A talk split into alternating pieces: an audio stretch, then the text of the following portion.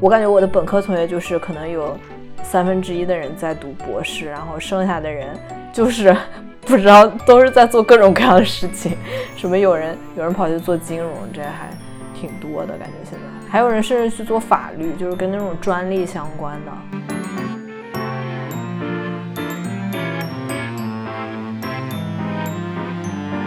在弯曲这个大环境的情况下，可能就。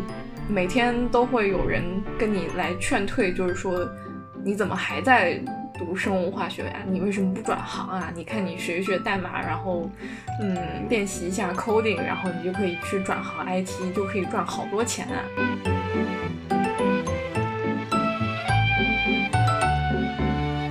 所以我觉得，像我们这种专业的人，找个互联网行业的人结婚，是不是挺好的？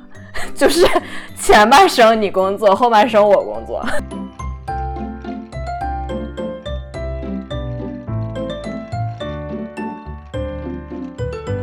你要搞清楚自己，你到底想要什么，就是做什么能让你快乐。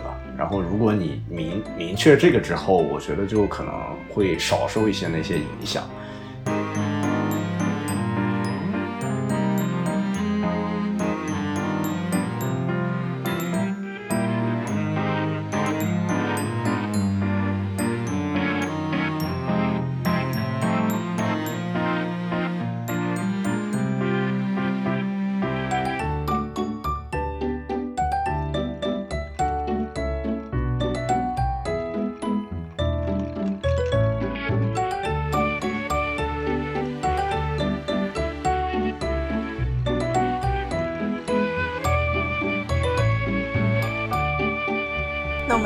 到下一趴，第三趴，探讨一下生化财三个专业的就业情况。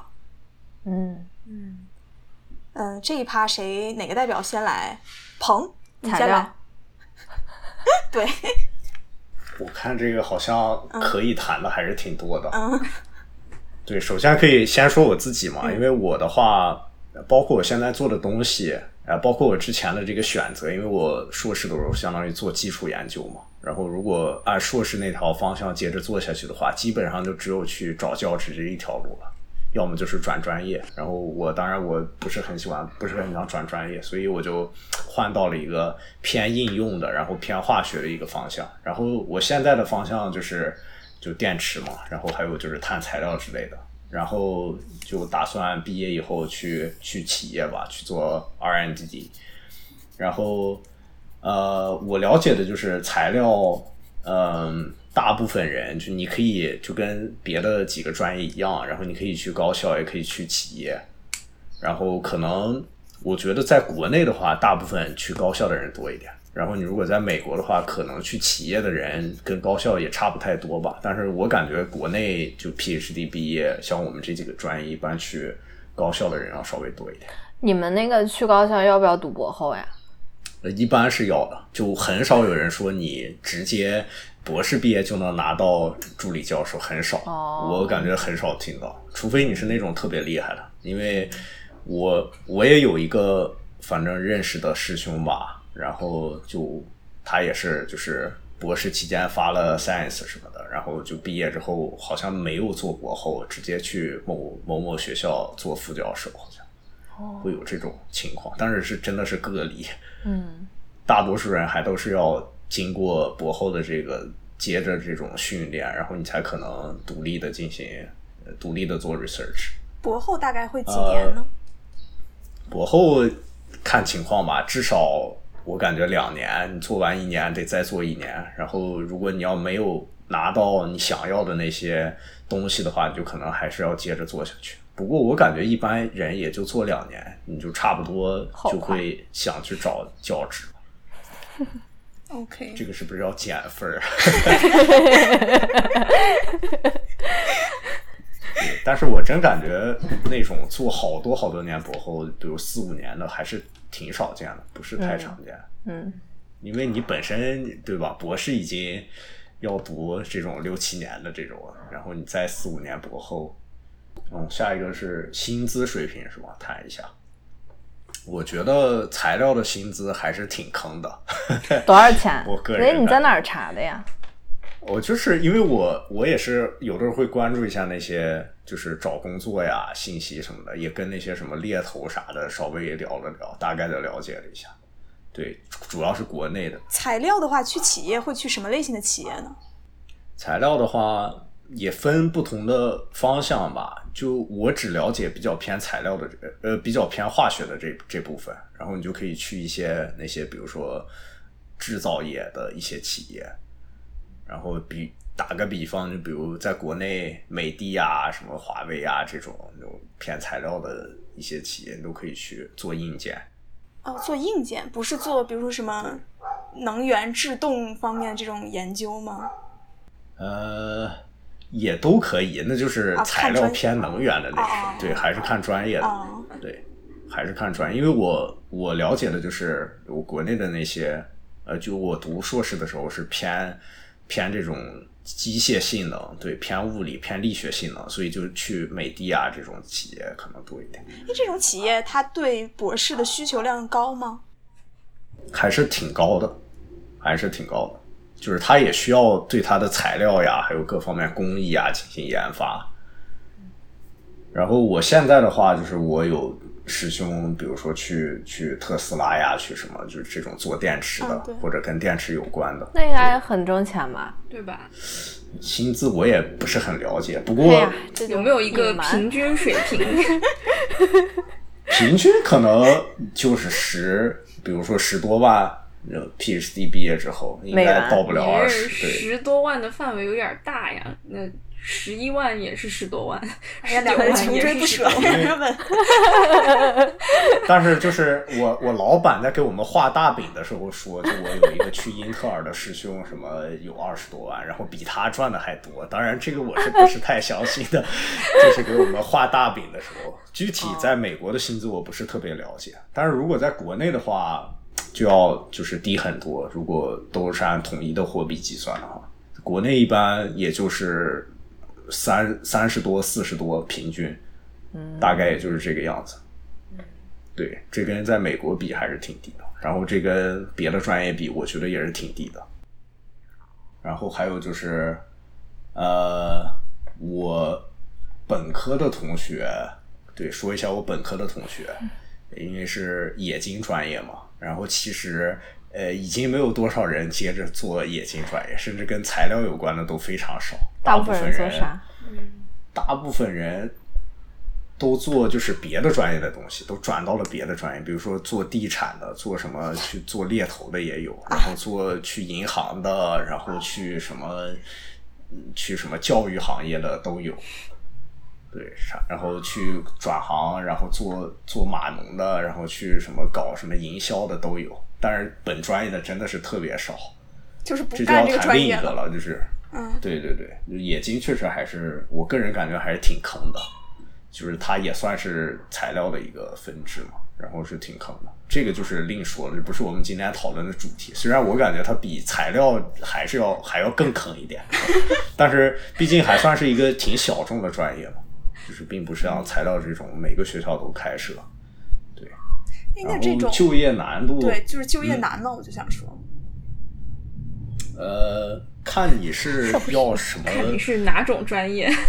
对，看你有什么追求吧。我感觉，就比如说你你你只是说我想找一个差不多点的工作，那还是相当好就业的，因为本来全世界对这种就是这种制造业的人对人的需求还是都挺大的。但是如果考虑薪资，你比如有一定的期望的薪资，就还是我觉得不是很好找工作，因为大部分的薪资都比较低。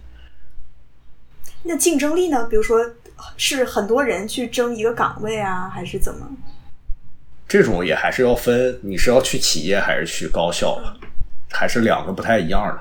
总体而言，去高校的话，我觉得，嗯，去好一点的学校，竞争就是压力还是比较大的，还是比较激烈的竞争。就是你可能需要做好多年博后，然后你可能需要一定数量的文章，然后你才可以去。然后如果去企业的话，相对而言好一点。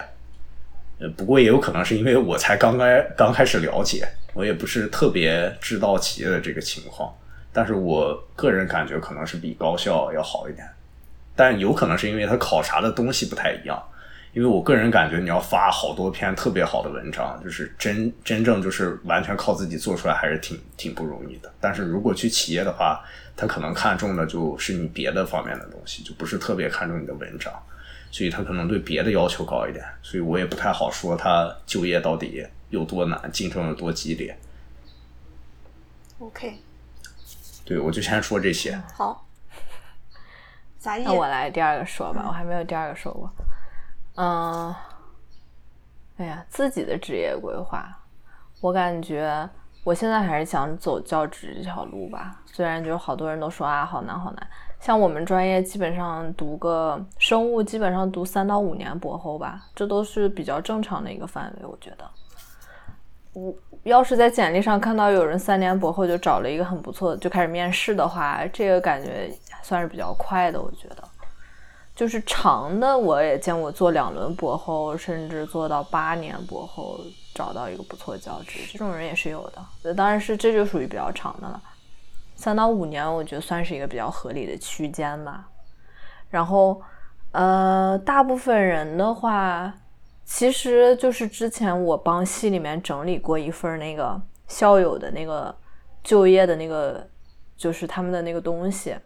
当时我们想建立一个就是在校的学生和已经就业的人之间一个关联，我感觉是去那个企业界的人多于留下来做教职的人，就是教职感觉现在反而是一个小众的选择。虽然可能很多人一开始读博士还是想要去这个做这个教职，但是最后你会发现可能坑也就那么一点儿点儿，然后大家都想去做这个话，这个就太难了，所以好多人。而且美国可能这边就是生物医药企业什么的还挺多的，他们就都去这边，然后做什么呃咨询类的那种也挺多的，就是呃像纽约这边就是咨询啊、法律相关呃不是金融相关的，其实还挺多的，因为金融它有一个叫什么 equity research，就是那种比如说你就专门研究生物医药股股票什么，就是给人家做那种方面那个研究的。这个还挺多，然后薪资水平的话，我怎么感觉跟刚刚鹏说的差不多呀？我感觉也就是十万出头，就但是其实我具体也没有了解过啊。像在美国的话，肯定是第一梯队就是那个 IT 和做金融的人吧，然后可能剩下的很多行业，其实我感觉大家可能水平都差的不是太多，就是薪资。我感觉可能生物医药什么之类的，可能就是比 IT 和金融低一些，然后但也就可能十万多一点那个那个那个层级吧。嗯，然后我我的本科同学和鹏一样，就是是干啥的都有。就是我出去看人家别的专业，就是我都怀疑我是读了一个什么原培之类，就是那种没有专业的那种。因为因为因为就是什么，像我们宿舍的话。一个去做了咨询，然后一个去做了那个呃老师，就是培训机构的老师，培训机构的老师，然后还有一个现在是在事业单位，还是跟就是生物医药有关系，还还有一个我在读博士，我感觉就是我们，我感觉我的本科同学就是可能有三分之一的人在读博士，然后剩下的人就是 不知道都是在做各种各样的事情，什么有人有人跑去做金融，这还。挺多的感觉，现在还有人甚至去做法律，就是跟那种专利相关的。所以之前听说过，就二十一世纪是生物的世纪，为什么？对，因为学生物的人，对各行各业都有。对，各行各业都有我们的同学。对啊，然后就那个学而思的那个那个创始人就是学生物的啊，这样。还有什么那个之前有个说脱口秀那个黄西也是学生物的。还有那个打假的方舟子也是学生物的，反正都很多知名人士啊，都是这个学生物的。嗯，然后，然后对我感觉就业的话，现在好像感觉去企业界有时候也得需要读个博后，或者有的企业他就提供那种博后职位，你先进这个企业你就开始做个博后。但如果不是博士毕业的话，我觉得就业就特别窄，就是。你要要你要是还想从事跟生物医药相关的行业，你可能就确实是选择特别少。可能是去做个销售代表，这个还算是不错，或者就是去那个企业里面做技术员啊什么的。感觉说来说去我也不是不是特别了解，就是 就关于薪资这块还不是特别了解。其实，嗯我可以补充一下，啊，我感觉国内什么这种医药企业，反正如果单从招聘信息上看，都还是就是五十万以上，我觉得。多少生？生物对对对，生物医药什么这种企业，可能医药啥的投入还是比较大的。但是这个也就另说，他写是多少，跟你具体谈是多少是两回事。但那我是觉得现在因为国内我看到很多招生物博后的那个广告上面，大概年薪也现在能改给到二三十万人民币。我感觉可能要去企业的话，可能会比这个高吧。对，理论上说是的，就是去企业的话，比你做博后要高一点。嗯，但是也分企业嘛，因为企业幅度差的比较多。我感觉博后的话，你可能中国，比如说国内，它各个高校都都差不太多。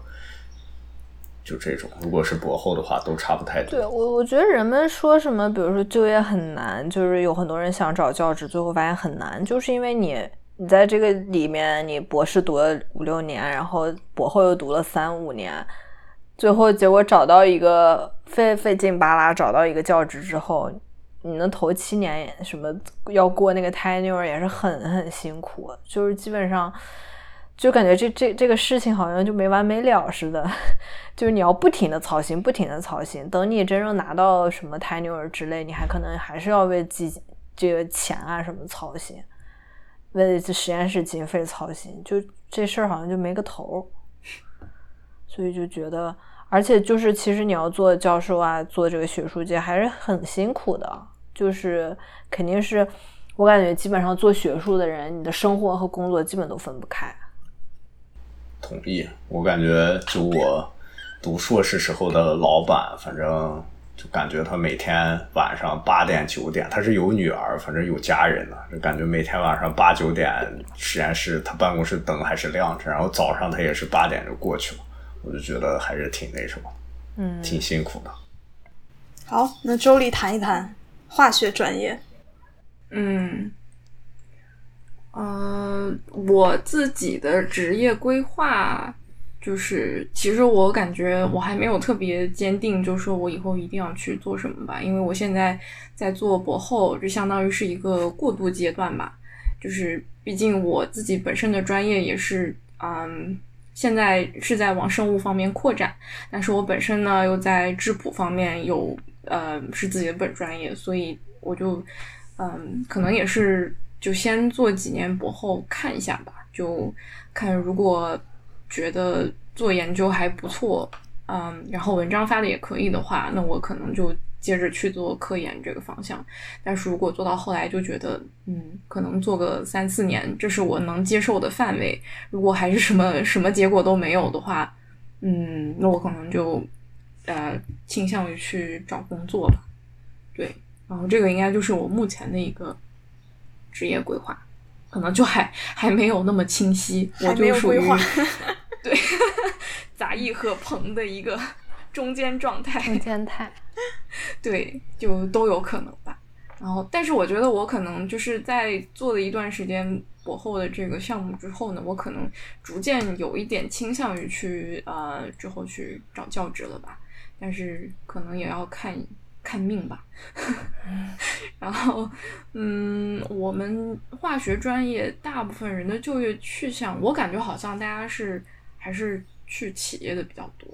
就是尤其我本身分析化学这个专业吧，很多人因为你在博士毕业了以后，基本上大家就可以找到一个，呃，不管那是大公司也好，还是小公司也好，至少能找到一个，或者是仪器公司，或者是医药公司的一个，呃，叫这种 scientist 的这种职位吧。嗯，这个是看我就是现在在读博博士的这个专业，大部分人都是这个就业取向。当然也有一些去做了博后的，但是做博后的我可能听说的相对来说就比较少，嗯，就包括甚至是像什么呃有机化学啊、无机化学啊这些专业，像无机化学他们嗯就可能会呃做一些无机材料嘛，然后就跟鹏的专业有些相近，然后他们就就会找一些材料公司工作。然后像有机化学呢，因为像呃医药公司他们做一些嗯小分子的药物的话，也对这方面这个专业的人也有很大的需求。嗯，所以我知道的应该是有很大部分很大一部分人都去呃企业了，至少在美国是这样子的。而且像美国的话，就像这种材料公司啊、医药公司，你他给对就受到薪资水平，就是他们能都给到的是到我们这两个行业就业呗。对，哎，你这么一说，好像还真是，就是啊其实其实也也有道理啊，就是因为化学它毕竟你这年头也没有人说就是你是做化学，就是专门做化学的，就要么就是偏向一些嗯。生物，要么就是偏向一些材料吧，所以就是嗯，因为我感觉薪资水平的话，可能还可以。啊、我觉得在美国的话，扣分儿，我有这样的因为我我在我在找那个博后之前，我其实也找过一些 industry 的工作，哦就是也了解过一些那个薪资水平，嗯然后看了一下，大概可能医药公司整体给的会比较高，平均能给到十一万到十二万这个水平。然后如果是仪器公司的话，可能就呃相对来低一些，就是十万，但至少也是十万起吧。这个就是大概的薪资水平。然后材料公司的话，应该也差不多啊、大概就是十一万左右。所以我觉得，我感觉其实这个薪资水平在美国的话就，嗯，虽然不能说是特别富裕吧，但是也能生活的还可以呢。是是在湾区吗？呃，我我所说的虽然不能特别富裕，就是因为湾区的生活成本其实还是挺高的，所以 你要赚十一万、十二万的话，可能很大一部分都被湾区的房子就抵消了。对，但如果十一万、十二万这个水平，你如果在中部的话，那感觉可以过得非常舒服。嗯，欢迎来德州。嗯，然后转行的人多不多？其实，嗯、我本科的同学，嗯，其他其他班的我不知道，但是我知道，像我们班一共有四十多个同学吧，大概有呃四分之一的人。就是要不就在读博，要么就在做博后，要么就是在相关的那个，就是呃医药企业工作了，就大概四分之一的人是这样子，然后剩下的、嗯剩下的四分之三，嗯，具体的我也不是很清楚，但可能就是干什么的都有吧，也是，咱们都差不多，看来。对，对，嗯，大家都迫不及待的出坑。对，而且我觉得，就是尤其是这几年，就是在 IT 行业，就是有一种异军突起的感觉的情况下，尤其是在湾区这个大环境的情况下，可能就每天都会有人跟你来劝退，就是说。你怎么还在读生物化学呀、你为什么不转行啊？你看你学一学代码，然后嗯练习一下 coding，然后你就可以去转行 IT，就可以赚好多钱啊！你怎么这么不开窍什么什么的？因为我之前有一个有一个师兄，就是我当当时刚来美国的时候，就是他见到我的第一句话就是：“你怎么还不转专业呢？” 然后，然后那个师兄就是每一届新来的师弟师妹，他都会进行灵魂拷问。那他干啥呢？？但是他依然在材料的坑里。他想把别人都圈走，然后他就对可以拿 拿教纸。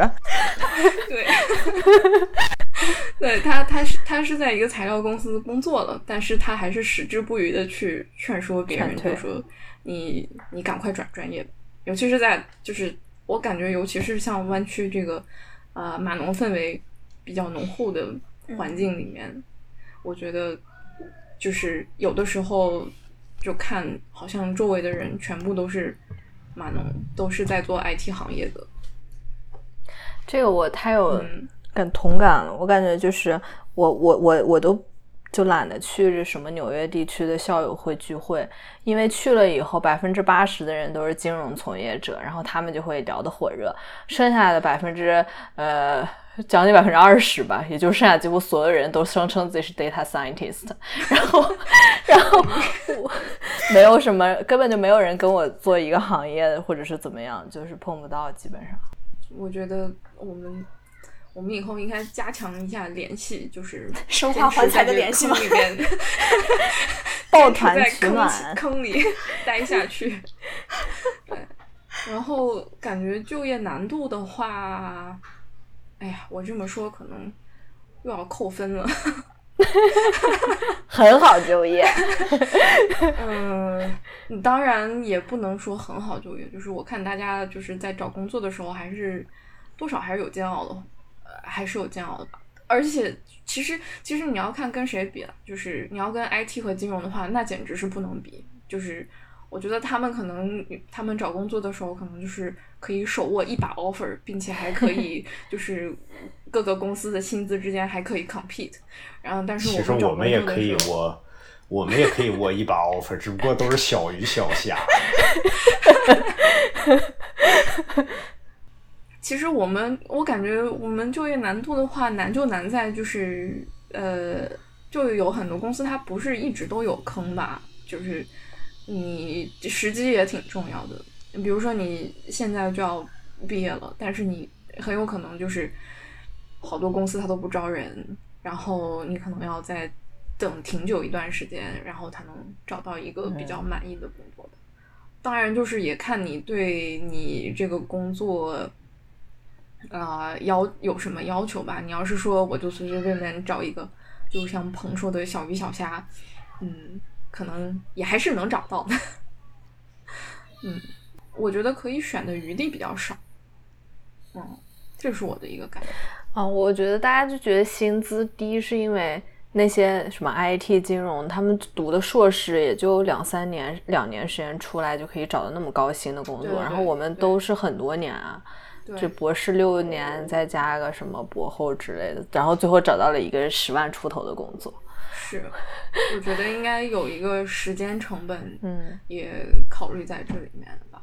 哦，但其实我其实对于就是生物专业找工作的难度这一方面是非常有感触，因为 我之前在就是在在那个 Genentech 实习过一段时间，它是一个就是非常大的美国非常非常大的一个药企，然后它这它有很多不同的部门，有些部门呢，就像我去的部门是比较偏分析的。然后有些部门呢，就是比较偏向于上游，就最一开始的，就是研究机理这一个环节的。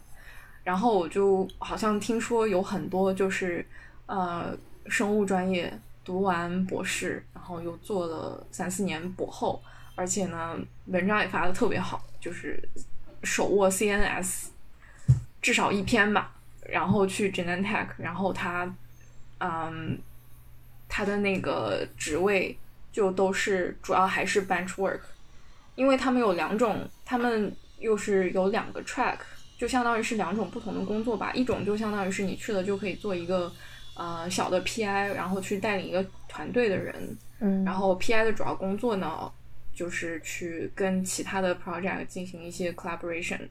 然后其实一般来说呢，如果你读完 PhD 进到一些这个公司，就可以开始，嗯。慢慢的就往 PI 这个方向去发展，但是呢，有好多生物专业，就是你在手里面有很多特别厉害的文章的情况下，去到 Genentech，你都呃没有办法去找这个 track 的工作，他们他们他们就只能去应聘，就是做 bench work，就还是要你自己去 generate 很多 data，做很多实验的这种工作。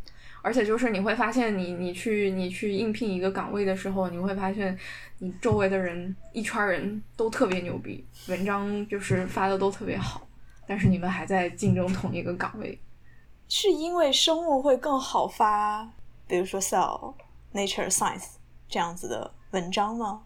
为什么会大家都手握一把非常就是一堆好的文章？我觉得就是它有一种水涨船高的感觉吧。就是内卷嘛，啊对，啊，我觉得相相对什么，相对物理化学材料来说，生物肯定是好发的，因为它文章量就大。因为 CNS 嗯，你现在打开 Nature Science，百分之七十以上我觉得都是生物。是，像我有一个大学同学，他是学光电的，然后后来他博士也在国内读的嘛，但他做的其实就变成那个大白鼠的肿瘤，什么用光来切除大白鼠肿瘤之类的，反正就偏生物了。他就说因为生物好发，所以才做这块。对，是，嗯对通货膨胀。对，所以感觉就是，如果你想发一些比较厉、比较厉害的文章的话，你是一定要就是往生物方面扯。对，我还想说句后话，就这个做大白鼠肿瘤什么用光切除的这个同学，后来转码农了。他虽然做的是这个，然后最后找工作其实是做算法还是什么，就做这一块儿了。好的，完全不搭嘎，跟嗯，好，所以这这是聊完了大概就业的情况了，是吧？嗯，哎，我的这个手都是非常紧的。其实这个整体听下来呢，我觉得 疼为什么又在笑？整体听下来，我觉得生物的分数我是给了八分，然后化学是七分，材料也是七分，是这样的一个、一个分布。嗯，首先我是觉得，哦，我我那我越分越高，对啊，你分儿高很满意。我我以为杂一是觉得分儿差距不够大呢，他也我以为我也以为是。搞错了。对我，因为大家不要互相为难，反正就是大家就业都挺难的。反正就是两个方向，要不然是那个教职，要不然是企业。嗯，相比来说，呃，可能也是我自己本身就有这个这种印象，会觉得生物去企业的就纯你真的是做生物啊，不是说你转行了。嗯就是如果真的做生物去企业，难度我觉得会比化学和材料更大一点，我觉得更窄一点儿。我自己的感觉，嗯不知道是不是这样，我会觉得生物会更窄，就是可能还是更多的会投入到就是教职的争夺当中，所以教职的争夺也会更加激烈。嗯，不知道杂艺，我觉得确实医药企业可能更喜欢学化学的人吧，嗯然后生物的确实是，反正基本上，尤其做实验的是只能做实验。如果是像嗯我们这种做一点计算的人，好多人其实现在就去那种测序公司，或者是他们就彻底转码农了。嗯，对你彻底转了，其实转的越多，那不就说明你这个专业就业越难吗？其实是对，对。二十一世纪为什么是生物的专业，不是化学和材料的专业？太经典了。对，会觉得生物会更难一点儿。包括去企业的话，化学和材料就感觉可接受的企业会更多一些。然后其实大家的薪资水平也差不多嘛，嗯，所以嗯给了这样的一个分数，嗯，嗯，所以生物的生物的工作都被化学和材料的人抢抢了。生物就去抢别的工作了。没得抢。哎，我有个同学甚至在什么小学当体育老师，你看吧，不，生物专业，本科同学，天哪哪，是真的啊？在北京当体育老师哦，那他是上学觊觎那个户口啊，应该是说，所以他才放下身段。那那所以他的学生们的体育真的是生物老师教的。但这个也有点关系，体育身体的锻炼和你生物本身的对啊，强扯也可以扯上关系。他比较明白人的身体机能，对，能带领大家更加科学的锻炼，学体育练生物，对 学数不是学啥？学物理练数学。练数学。是好，嗯，大家还有什么互相想聊的吗？嗯嗯，都沉默了。好，那那就进入到第四趴吧，就聊聊各自专业的优势，赶紧来夸一夸吧。已经吐槽了三个部分了，夸一下各个专业到底有啥优势呢？你们觉得？嗯，谁来先夸一夸自己的专业？现在是不是生物得分比较高？我感觉，因为我们那生物应该先来夸一夸自己专业，来给自己减一减。那生物夸吧。哦，我我我感觉我我觉得比较好，就是时间比较自由吧，嗯可以睡到自然醒。嗯，哎呀，这点好羡慕呀。然后这个好像是共通的吧？我就是，但是这个我感觉不算是专业，这是就读 PhD。PhD。对，只要你不工作作，你就可以睡到自然醒。对，然后如果啊工作的话，就是感觉就很难了。是我现在这周末为了录节目都不能睡到自然醒了。哎呀了。嗯，别的优势都想不出来了吗？难以想象。哎，对，就是这个关于这个青春饭，我觉得也是一个共性，就是你，嗯比如说你们互联网行业的人老说自己三十五就要退休了，嗯对但是我们这个行业三十五岁才开始，我们才开始找工作呀。我觉得我们这个行业还有就是越老越值钱，就是你年龄越大越权威。对，所以我觉得，所以我觉得像我们这种专业的人，找个互联网行业的人结婚，是不是挺好的？啊 就是前半生你工作，后半生我工作。这角度刁钻，不错，这个说法挺好的。嗯，嗯嗯嗯，哎呀，别的我优势我再想一想啊，就是暂时没有想到。天哪，有想到的吗？哎，我感觉是不是还有时候就是，比如说像这种有个新冠疫情啥，人们还会就是比较关心，就是来问问你。这事儿到底你这个学生我怎么看的呀？我倒是没想过问转基因的你 转基因的这个吃的，你到底能不能吃呀？就是会不会有这种事情？就是他们好像有时候会把他们会调侃我，就是调侃我的香毛虫，就是 说，就是感觉就是我在研究一个非常奇怪的东西。你这纤毛虫不是我们以前生物课本里也讲过吗？对，草履虫就是线毛虫。哦，这轮到夸专业的，大家都沉默了。哦，对，我想到一个好处，嗯那个啥，比如说周围有什么人，呃，就是亲戚什么得了一些，比如说癌症，然后你想帮他查那个一些呃科研文献，然后你就会比较能看懂，然后可以帮他查一查新新最新有什么药之类的。这个我倒是希望你这个技能不要用上尽量不要用到。对，是是是是，我这个我觉得还算是个优势，而且我自己也认为有这有这样的使命感，就是 就有有这种 专业知识，相当于是。对对对。但这每个 PhD 都有呀，大家各自研究方向都呃数学 PhD 就没有。我意思就是，这种别人得了病，而且关键是现在医学比较难攻克这些病的时候，我觉得和生物还是挺相近的。可你了解了之后有用吗？我觉得是有用的吧，这该解决不了还是帮别人解决不了呀呗。不是，但是你就是我觉得现在好多其实好多医院啊什么的，就是就是他还是用很常规的方法给你治，或者有些新药医生还没有接触过。那有的很多这个癌症病人，他可能是需要去一些还在实验中的药，或者是刚批的一些药，他需要了解。而且这个机制是什么？像我看的话，就比较容易看懂了。如果就是一个纯粹的病人家属没有接触过这个生物训练的话，他可能还是比较难看懂吧。好，这是你冥思苦想得到的一些优势，是吧？为了自己少扣点分儿，也是绞尽了脑汁。呃，这难道你们想到什么好处了吗？嗯，对，有想到啥好处吗？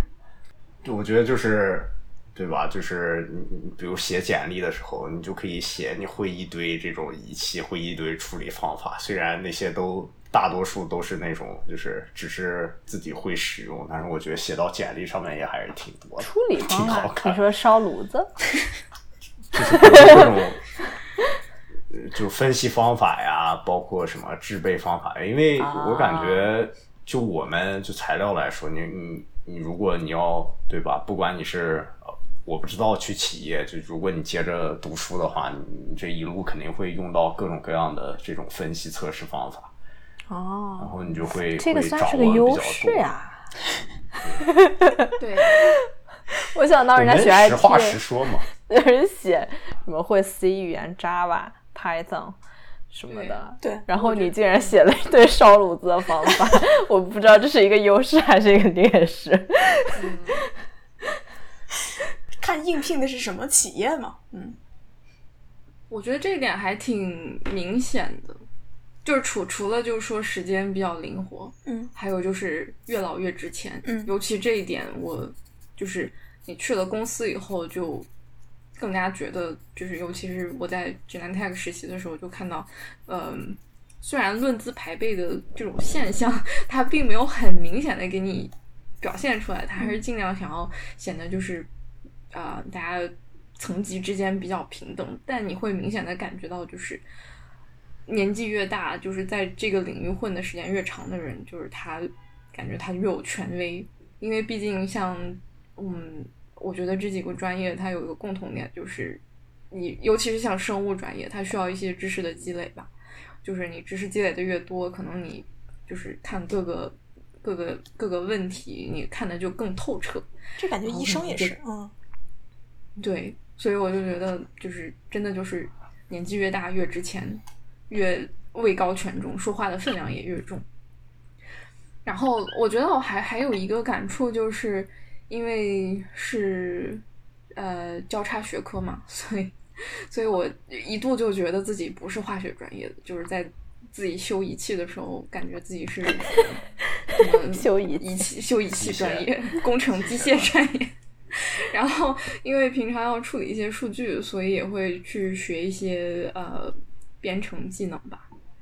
嗯，然后因为因为你博士还有博后期间，你是要去做一些 presentation，你要去跟别人去讲你的课题，然后这个其实也挺锻炼你的呃一个表达能力，还有就是你怎么样去跟别人去讲你的这个课题。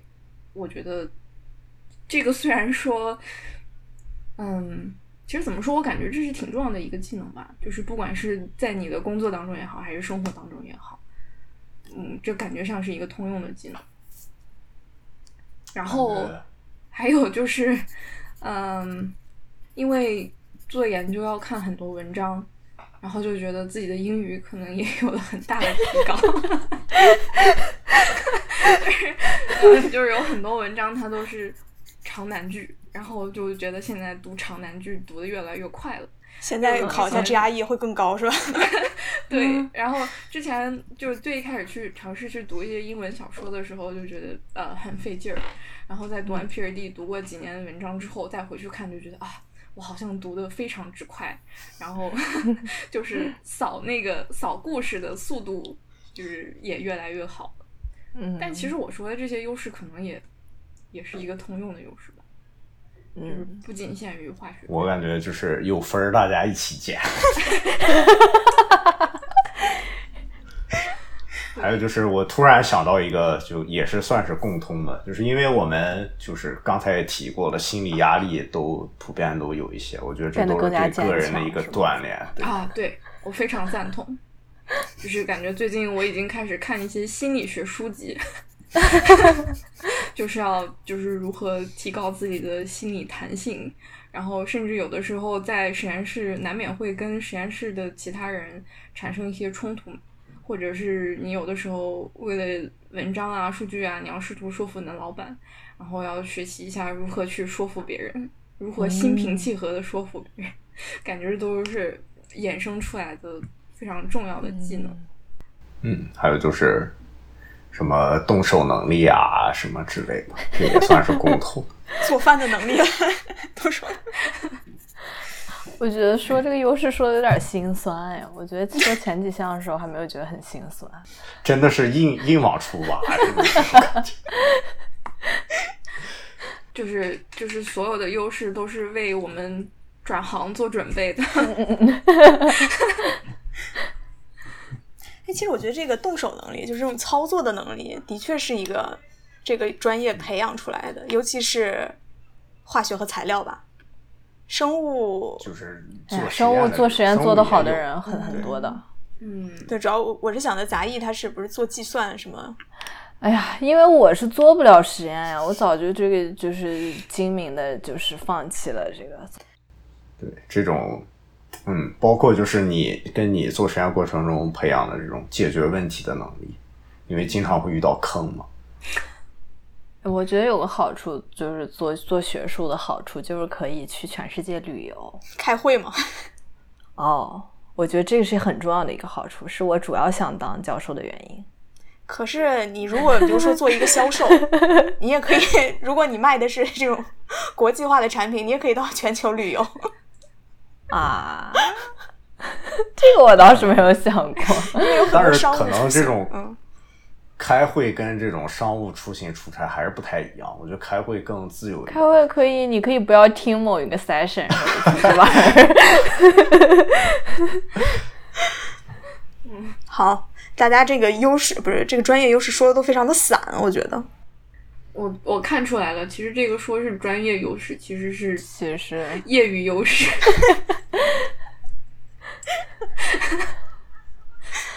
都差不多。是，嗯就是其实没有特别突出，比如说生物具有哪些，就只有生物专业有的这种优势，化学、材料有他们只有这个专业才有的，感觉好像有点困难，是吧？我不是说了那个帮帮那个啊对癌症病人，对对对，嗯所以他要多扣一点。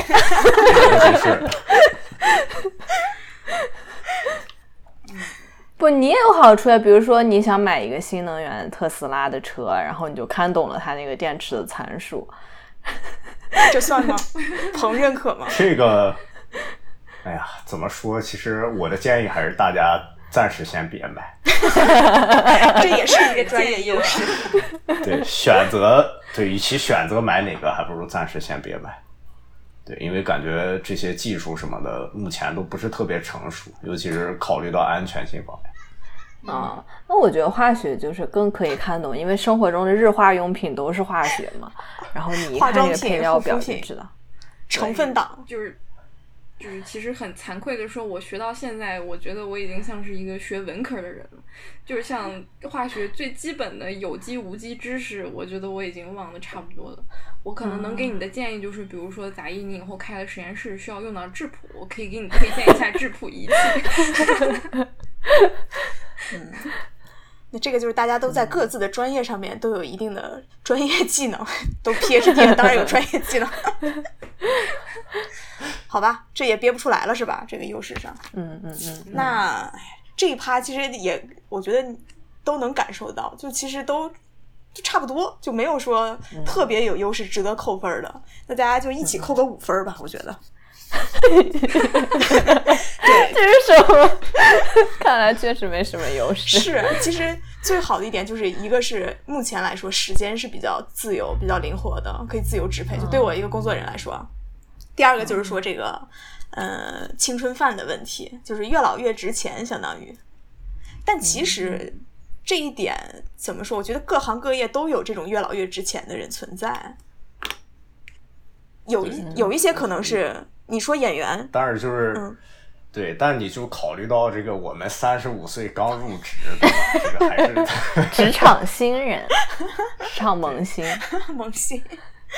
对，我就说像演员不都说吃青春饭，但是也有一些，就的确越老他越怎么说演对于这个演艺事业上他的想法、他的理解会更深刻，就其实也有吧，我觉得，嗯，所以都一共扣五分吧。现在是要总分了吗？我是不是赢了？我觉得差不多，我应该赢了。应该是。看啊，这个在这个毕业时长上，生物十分儿，化学八分儿，材料九分儿；在压力强度上，化学七分儿，呃，不是生物七分儿，化学八分儿，材料八分儿；在就业上，生物八分儿，化学七分儿，材料七分儿；在这个优势上，料并列。对，一共扣五分儿。所以最后这是多少分儿呢？最后生物二十分儿，化学材料也二十十八分儿，材料十九分儿。一分之差。对，一分之差。生物获得了本次三人成虎天坑之王评比比赛的冠军，大家祝贺一下生物专业的杂艺。谢谢大家。有获奖感言要发表吗？呃，拿到这个奖也不知道是该高兴还是难过。嗯，嗯，谢谢谢谢评委的偏袒，谢谢谢两位同行代表的，嗯，这个 怎么说呢？大家都不容易。我们觉得还是很公正的。对，毕竟二十、十九、十八嘛，其实三名都差不多，各差一分儿。嗯，嗯，我们就是五十步笑百步。祝我们都有美好的未来吧。嗯，想到那个新华词典的那个句子，不是小明干什么，嗯小红干什么，什么小啥干什么，他们都有美好的未来。对，所以后面还是大家还是都在坑里待着，是吧？哎呀，目前是呀，就像不毕业也出不了了。就像之前周丽说，师兄在劝你们出坑，他自己其实还是在那个材料那一块儿。哎，我我想问你们是从什么时候开始听到劝退这件事儿的？其实我从本科一入学就开始听到了。这么早？嗯，嗯，我大学的时候基本上就是上面的师兄师姐都在劝退。这种师兄师姐也是大四、大三、大四，还是说读研读博的？大学的师姐，就是大三、大四，他们。可能大二的吧 就开始劝退了，因为我感觉跟大二的接触可能会更多一些。他们就可以转专业嘛，对不对？嗯，本科的时候转专业，对，有人去本科就转了，就是他们一入学就会劝你退退，就是赶紧想办法转专业或者修双学位。不过说实话，就是在我当年申那个 PhD 的时候，大家就跟我说，你千万不要去读生物的 PhD。为什么？他就是跟我说，因为觉得生物 PhD 应该会呃很难毕业吧，然后可能会比较辛苦，然后发文章的要求也比较高。可能那个时候就有听说说生物的话，啊、就是因为大家都能发比较厉害的文章，所以就是如果你不发一个厉害的文章的话，你就不好意思毕业，这种感觉。嗯我是属于不是被人劝退吧，就是属于自己就是有一种这种感觉，有点想退的这种感觉。主要就是在也是大学本科的时候，然后去那种生产实习，就是你会去工厂里面亲自体验一下，然后如果就是看他们的工作环境啊什么的，就会觉得哎呀，这以后如果对吧？如果在这样的环境里面，会会对就会有一点嗯比较难。就自己看到了未来可能的一个情况。当然，后来越了解就知道，那并不是说是唯一的出路。嗯不过还是就是本科时候，因为那会儿了解的也不是很多，但是留下了心然理阴影。其实，对对留下了心理阴影，可以这么说。因为真的他们是挺辛苦的，就是那种当然也有那种就是比如说好一点学校毕业的，然后也是在工厂里边，因为你是离不开的嘛，除非你是做研发这种，否则去制造业的大多数都是得去工厂啊什么的。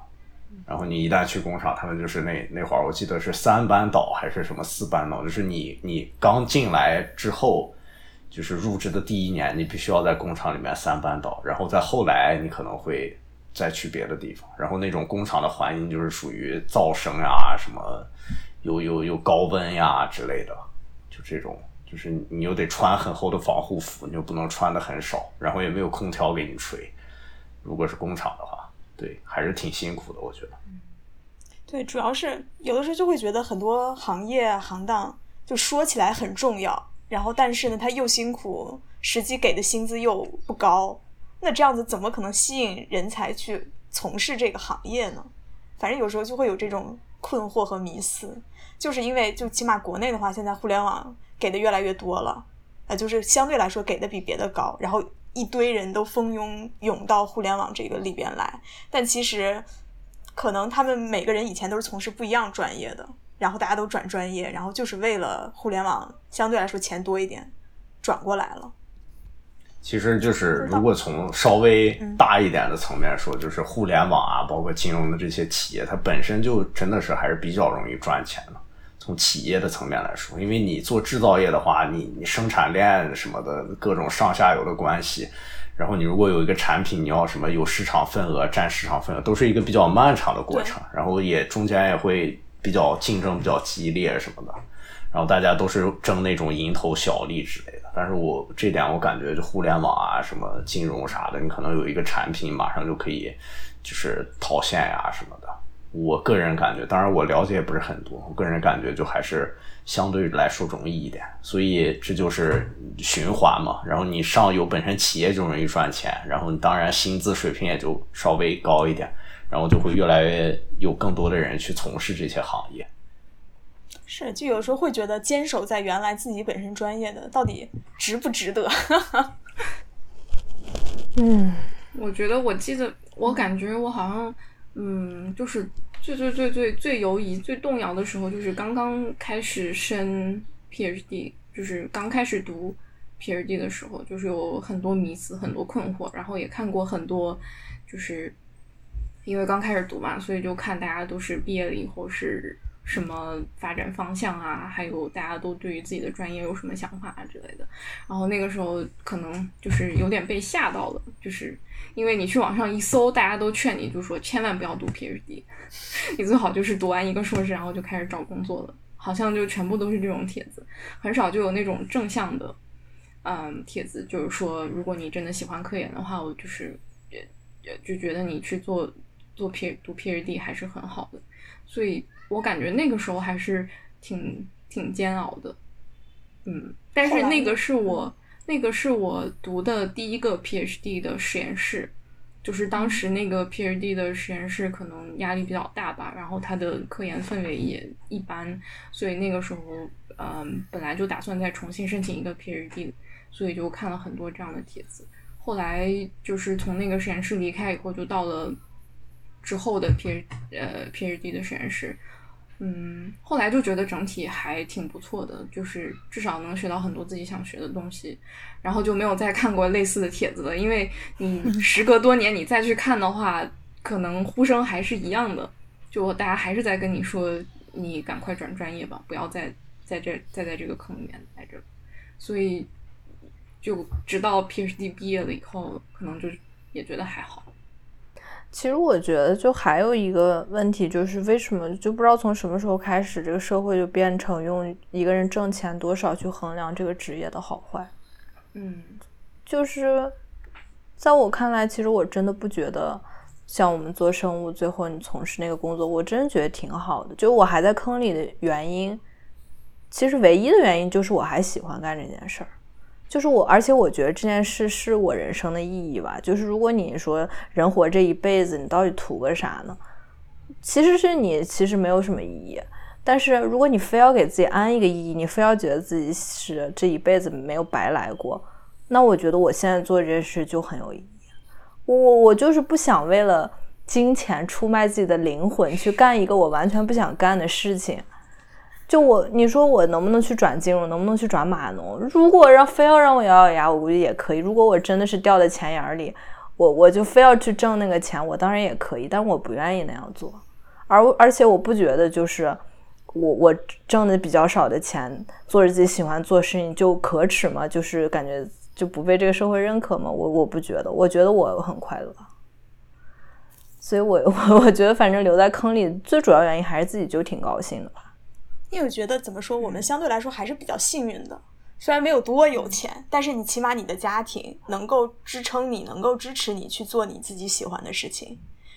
但其实真的有一些家庭，他是没有办法支持你去做喜欢的事情的。他只能说先为了自己家庭的生存生活，先去挣做一些能赚钱的事情，就赚钱快一点的事情。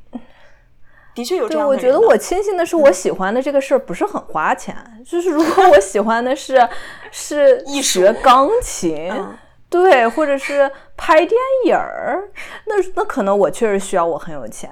但是我学的这个学科不需要我家里很有钱。就是我我拿着就是这微薄的博士的工资，我是能够活着的。我不至于说是就过得很窘迫。所所以，我我我觉得。就是说，反反正反正钱钱多钱少，就是我觉得钱对我来说不是最重要的而已。我觉得这点就是挺重要的，就是至少我我觉得就是感觉人就是最重要的一件事情，就是最幸运的，也就是呃你能做自己喜欢的事情，并且能够以此为生。我觉得这个还还就是还。挺幸运的吧，就是，嗯，我有同感，就是至少我现在在做的事情，我每天还挺开心的。就是虽然说我在嗯博后的时候，我相当于是进到了我们的天坑王中王的生物专业，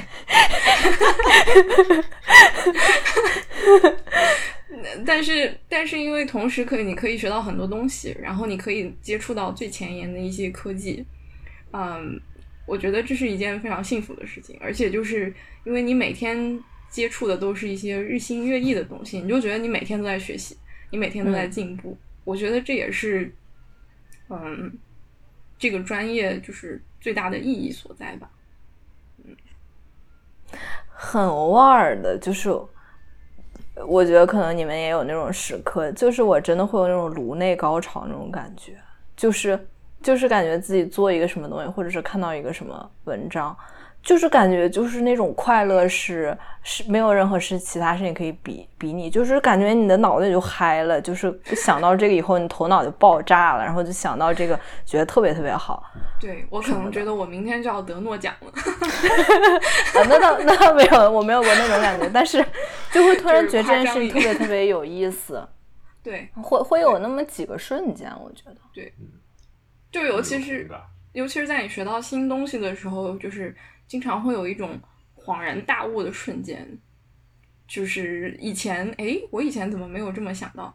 哎，然后我又读了一些新的文章，哎，好像就是任督二脉就被打通了，然后一下 就感觉有一种融会融融会贯通的感觉了。就是我觉得这种体验还是非常好。我就觉得就是在你经历了一系列想得到想不到的失败之后，哎，然后最后终于做出来。或者说，就是我，因为我最近在带组里面的新生嘛，然后就是觉得就是跟他们一块儿做实验，然后进行一些指导，然后最后一块儿把某一个问题然后攻克了，就觉得挺有成就感。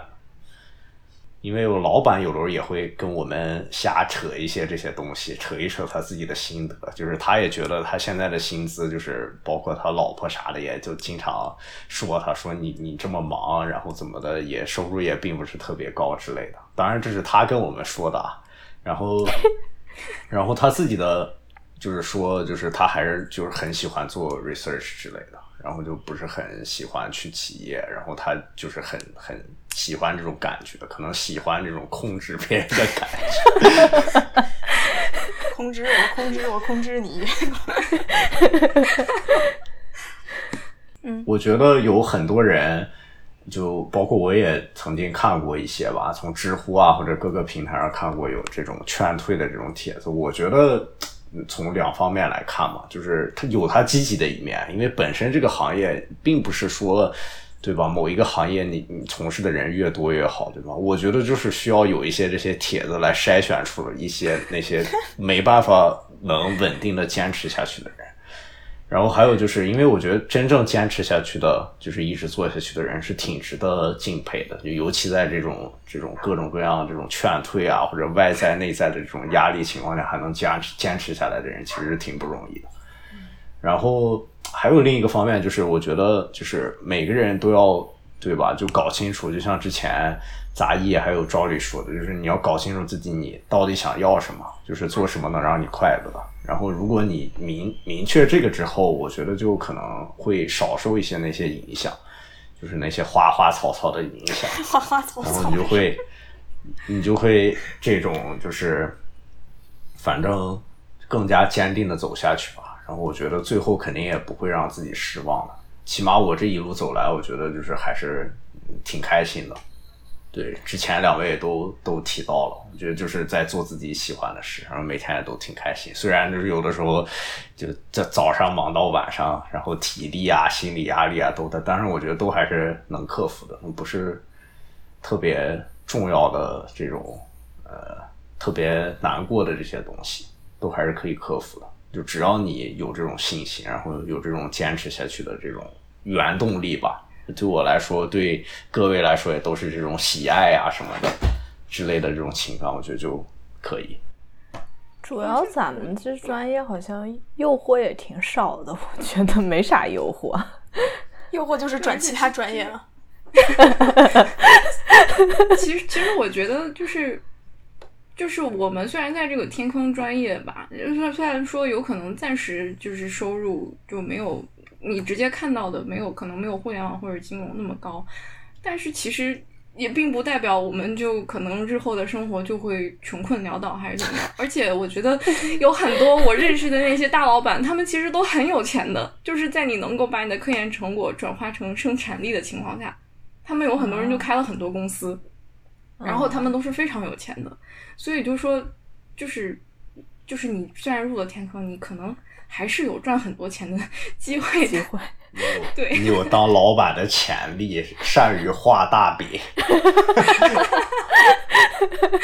我觉我觉得这个真的是有可能的，而且你就想就说就是，呃，就说起来，可能我们我们的专业工作比较辛苦啊什么的，但你就想想，其实各行各业，如果你能够做到很好，做到高精尖，其实它都是需要时间积累，都是很辛苦的。就就说互联网。或者是金融专业，他们也都是很辛苦的。我觉得，如果你赚的钱很多的话，还有就是，如果你自己出去创创业的话，那更加的辛苦。所以就是说，其实你并不能用是不是辛苦来，嗯，衡量。就是说，觉得天坑，你在天坑所以说，从这点上来看，我们还是挺幸运的，因为我们是辛苦的在做自己喜欢的事儿，然后有些人是辛苦是被迫的，然后他们可能。做自己不喜欢的事儿，尤其是因为比较灵活嘛，就是你自己想做什么都是由你自己来支配的。就是、嗯、呃，虽然比如说都是一样的工作强度，我都是每天工作十二个小时，但是呃，我们的话可能就是我自发的，我对这个事情非常感兴趣，我去工作十二个小时。但是呢，嗯，其他情况下就可能是你的老板要催着你。你就你要被迫的工作十二个小时，就是这两种情况下带给你的那种心理感受是非常非常不一样的。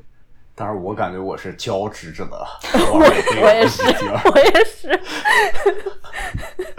有时候明明自己觉得自己哎呀，就是想休息一下，突然老板要催你，也没有办法。哎，确实是，嗯。不过大部分时间还都是自发的。就是这种这种受迫呀什么的这种感觉还是很少。嗯，是。所以虽然我们这一期节目是评选这个天坑专业的坑中之王，但、嗯、但其实还是想跟大家传达一个一个我们自己的想法吧，就是就还是要真的去勇敢的追求自己想做的事情，先。其他东西可以暂时不要考虑太多，尤其是在你还年轻的时候，嗯。所以本期的坑中之王专业代表杂艺要有什么总结陈词吗？哎，我觉得挺好，咱们最后落脚在一个非常积极的这个 呃积极的结尾上，嗯，追求心中的热爱的事情。啊，我刚刚就想说，其实最近看了本书，是那个。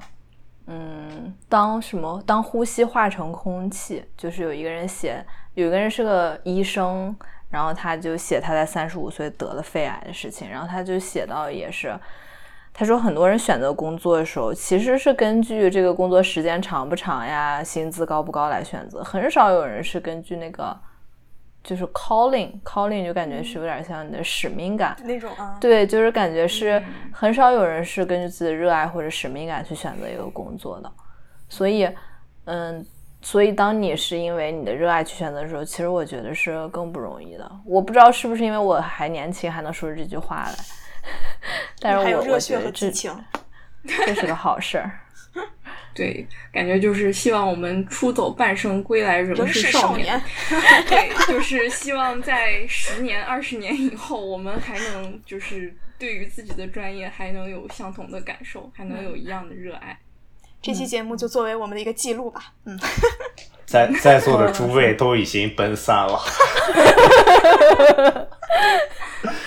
但是三十五但是因岁不才是职场萌新吗？你们对啊，但是啊我因为说着这些话，感觉自己好像并不是中年人。而且感觉就是在在读 PhD 还有读博后的这几年，就有一种洞中方一日，世上已千年的感觉。就是我感觉我每天都是过着，就是这么多年来都过着一样一样的生活，基本没有什么变化。所以我觉得我还很年轻呢。好，那我们这期节目就到这里。好的，哎呀，时间真够长的。是的，谢谢两位嘉宾，谢谢周丽，谢谢鹏，嗯，谢谢主持人辛，苦了。谢谢你们邀请我们来吐槽我们还热爱的专业。我也了解了一下 PhD 们的日常生活，嗯，就更深入的了解。好，那就这样子，也感谢大家的收听，欢迎大家在微博还有微信公众号关注我们三人成虎 FM。然后如果喜欢听我们的节目的话，也欢迎大家订阅，点击订阅，不要错过最新的更新哦。好，那就到这里了拜拜。嗯，拜拜。拜拜。拜拜。